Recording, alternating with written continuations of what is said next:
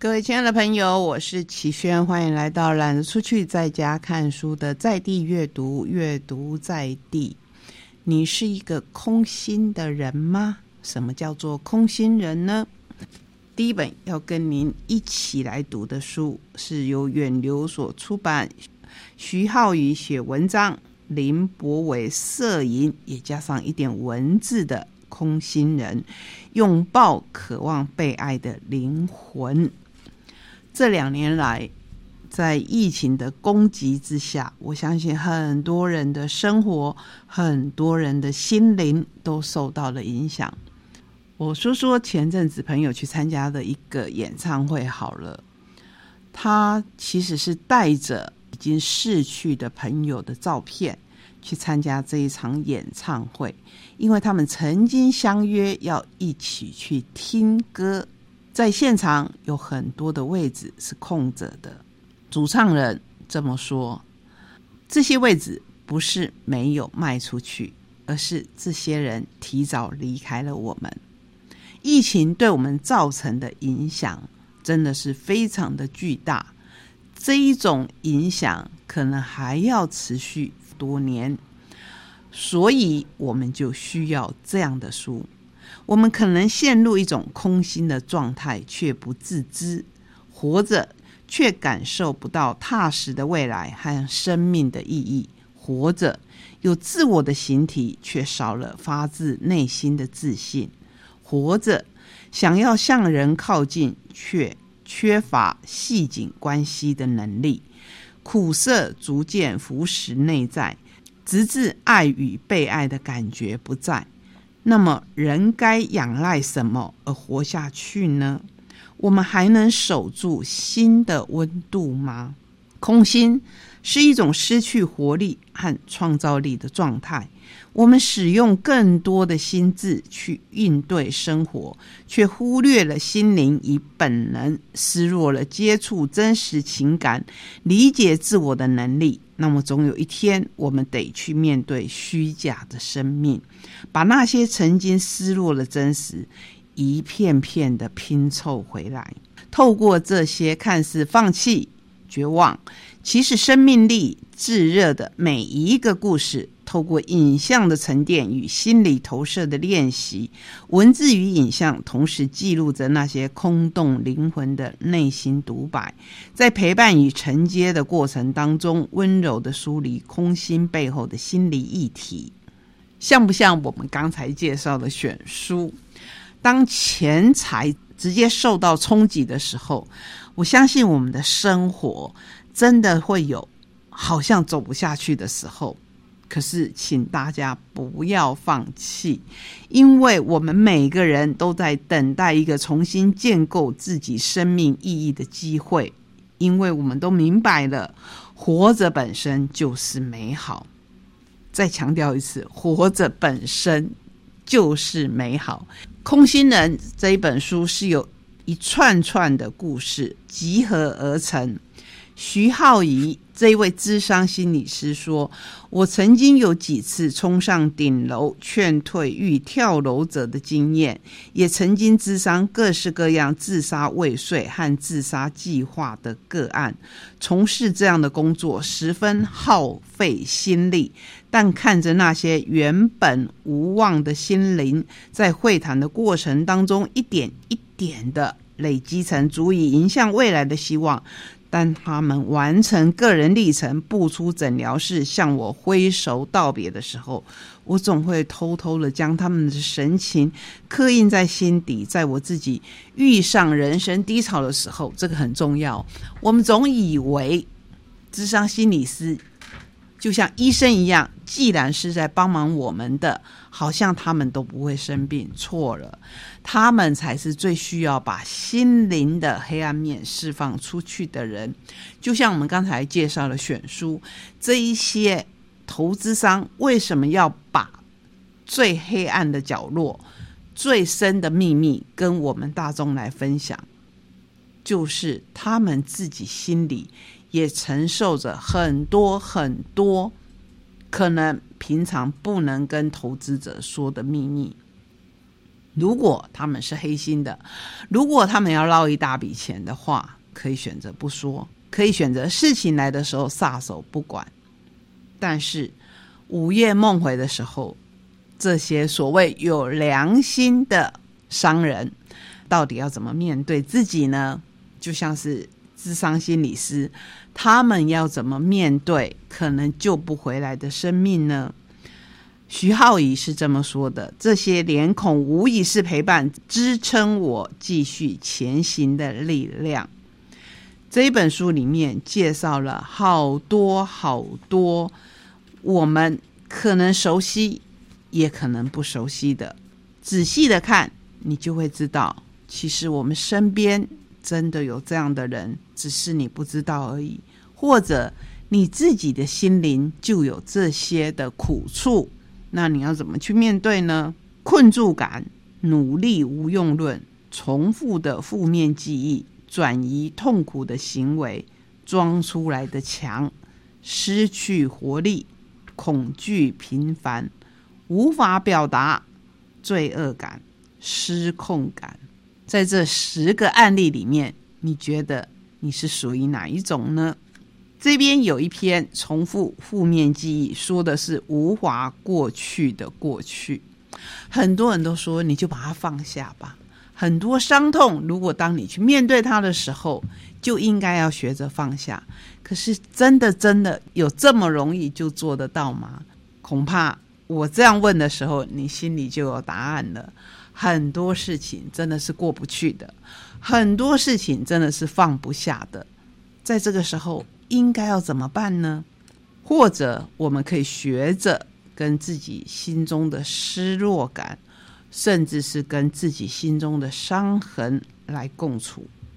就像是当我们患了疾病的时候，如果这项疾病它变成了慢性病，那么你可以要求医生用手术、用药物来让它不见吗？我相信是不行的。那么这时候，你要学着跟医生来合作，你要学着跟你自己的身体来和平共处。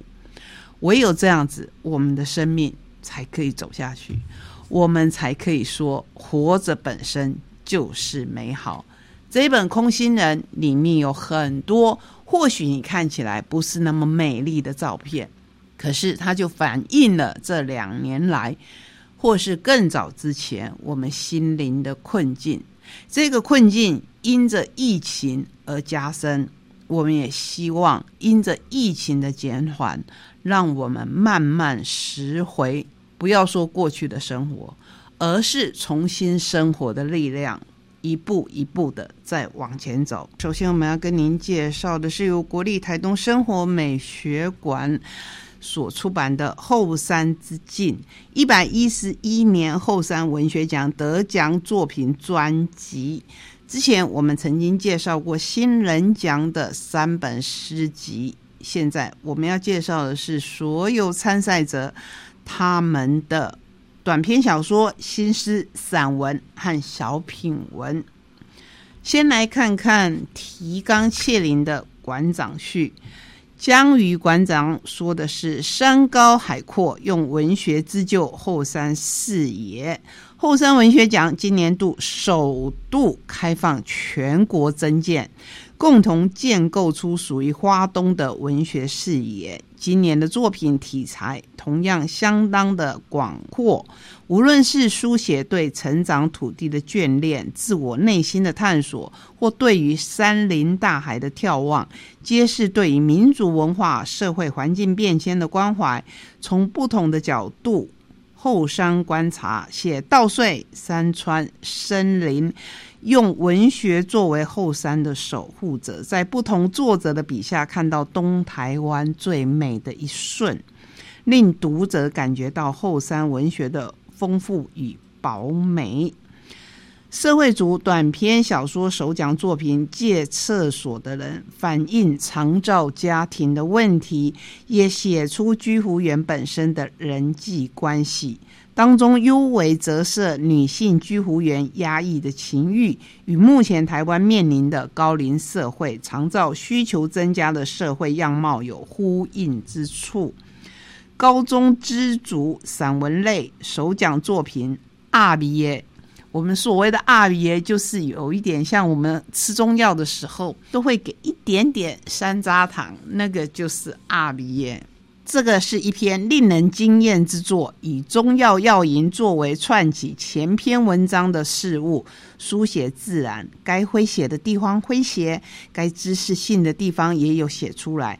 尤其球员与药材一样，要团队才能打赢胜仗，他的药方要有各种药的相互补充，才能让他转大人之句，令人感动。我们都知道，花东的孩子很爱棒球，甚至比全国爱棒球的人比例还要高。所以常常有人开玩笑说，不管是在哪一个队伍，其实都是花东在对垒。那么这一篇以垒球来作为背景，你要看到至少三分之一以后，才会知道他在写的是女性，所以他别有一番风情。再来说的是小品文，小品文的作品最重要的是如何在短短的六百字内表现的小巧玲珑且感动人心，但又不过于流露出刻凿痕迹。首讲作品《摄影的秘诀》一文具有反讽与调侃的口味，解读性相当的高。至于新诗类的得奖作品，这个真的是。很难很难的，尤其是我们之前曾经介绍过新人奖，这一次都是以诗脱颖而出。这一类的作品整体来说，文字语言成熟，分段整齐，结构严谨。社会组的悠闲作品《细听部落》，透过花东常见的苎麻编织去书写部落人情，以家书方式去书写诗作，用了相当多的编织元素。后半翻转编织与书写相结合为一起，用编织书写娇柔的印象去写族群土地，是一首成熟且结构平稳的作品。本届征文项目为短篇小说、散文、新诗集小品文，总件数高达四百九十二件。要感谢的是谁呢？当然要感谢很多很多资深的评审。非常优秀的评审选出了我们这一次的后山之境。每一篇文章都是经过了初审、复审、决审这些评审用心去讨论，选出了可以让我们看到这么好看的各式各样的作品。在这里面有好多年轻的孩子。这是让我很感动的地方。他们有的，你一看出生都已经是两千年后了，也就是他们真的很年轻，很年轻。有国中的孩子就写出了成熟的文字。我相信这一些孩子是我们未来的希望。他们的阅读量一定是大的，他们对生活的体验。一定是深的，以至于他们可以写出这么感动人心的作品。所以我在此也鼓励没有入选、没有得奖的参选者，没有关系，卷土再来，再接再厉。有一天，相信你的写作一定可以开花结果。写的当然是要有自己的风格。每一个人一定有属于你自己的特色。用这一本书来跟您分享关于我们花东的写作，同时也鼓励后进继续来参与这个奖。最后，我们要以二零二二年十二月号的台东译文月刊为今天的旅程画上了句点。这一次的译文平台介绍了我们十二月份的活动之外，最重要的是里面夹着一张很重要、很重要的跨年。在这里面，你可以知道我们场地的资讯。二零二三年台东跨年晚会东漂去旅行，请到了哪些大咖要来陪我们跨年？今年的跨年，希望我们就跨过一个来势汹汹的虎年。在虎年过去以后，迎来的是兔年，希望。兔年就像小白兔给我们的印象一样，吉祥的、可爱的。虽然如果你养过小白兔，你会知道，其实小白兔的脾气也不是你想象的那么好。不要被它的外表所欺骗。不过，不管是在我们的世界里面，哪一种动物所代表的哪一年，希望在每一年的年底。要去迎接下一年之初的时候，我们都能够把今年想要做的事情完成，然后带着平平安安的心情走入下一个年度，继续往前行。谢谢你让我在空中跟您分享这些好书。想一想你在经济上的分配，想一想你在人心上的平和。想一想你对来年的展望，我们下个礼拜同一时间空中再会，拜拜。